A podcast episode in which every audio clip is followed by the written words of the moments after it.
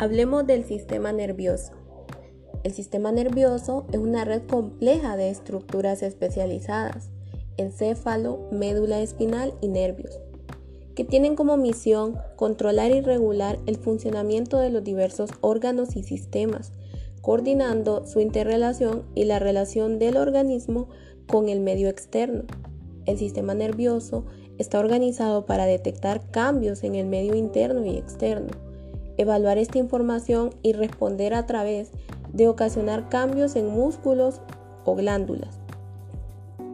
Además, el sistema nervioso central es también la fuente de nuestros pensamientos, emociones y recuerdos, tras integrar la información a través de funciones motoras que viajan por nervios del sistema nervioso periférico, ejecuta una respuesta adecuada.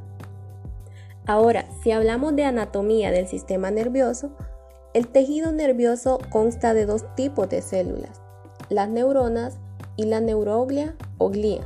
Las neuronas son las células responsables de las funciones atribuidas al sistema nervioso, pensar, razonar, control de actividad muscular y sentir.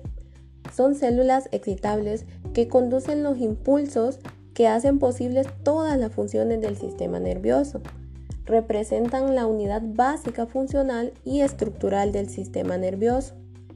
El encéfalo humano contiene alrededor de 100 mil millones de neuronas, aunque pueden tener distintas formas y tamaños.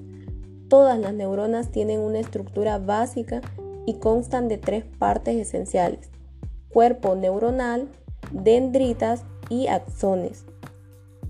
El sistema nervioso proporciona junto al sistema endocrino la mayor parte de funciones de regulación del cuerpo. En general, el sistema nervioso regula las actividades rápidas del cuerpo, como la contracción muscular, cambios súbitos en la actividad visceral e índices de secreción de algunas glándulas endocrinas. Asimismo, lleva a cabo tareas complejas como el habla, la memoria, el recordar entre otras. Estas actividades diversas pueden agruparse en tres funciones básicas. La primera es la función sensorial.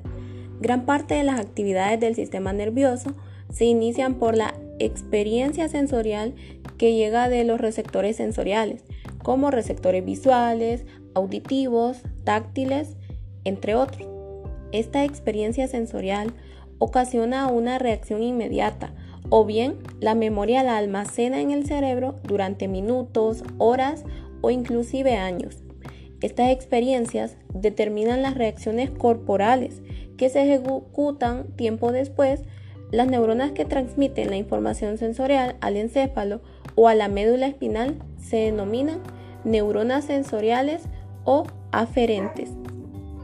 La segunda función son las funciones integradoras. Las funciones integradoras consisten en la capacidad del sistema nervioso central de procesar la información sensorial, analizándola y almacenando parte de ella, lo cual va seguido de la toma de decisiones para que tenga lugar una respuesta apropiada. Muchas de las neuronas que participan en las funciones integradoras son interneuronas, cuyos axones contactan neuronas cercanas entre sí en el encéfalo, médula espinal o ganglios. Las interneuronas representan la inmensa mayoría de las neuronas de nuestro organismo. La tercera función son las funciones motoras. Las funciones motoras consisten en responder a, las decisiones de la función integradora para regular diversas actividades corporales. Esto se realiza por regulación de 1. Contracción de los músculos esqueléticos de todo el cuerpo, contracción de músculo liso en órganos internos y por último secreción de glándulas exócrinas y endocrinas en algunas partes del cuerpo. Estas actividades se denominan colectivamente funciones motoras del sistema nervioso y los músculos y glándulas se llaman efectores.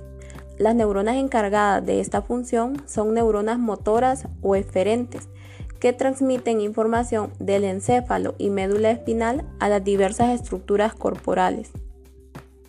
Ahora hablemos un poco más sobre anatomía del sistema nervioso. El sistema nervioso central está conformado por encéfalo, médula espinal, meninges, líquido cefalorraquídeo y sistema ventricular.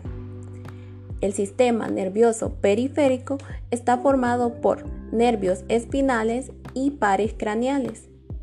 El sistema nervioso autónomo está formado por sistema nervioso simpático y sistema nervioso parasimpático.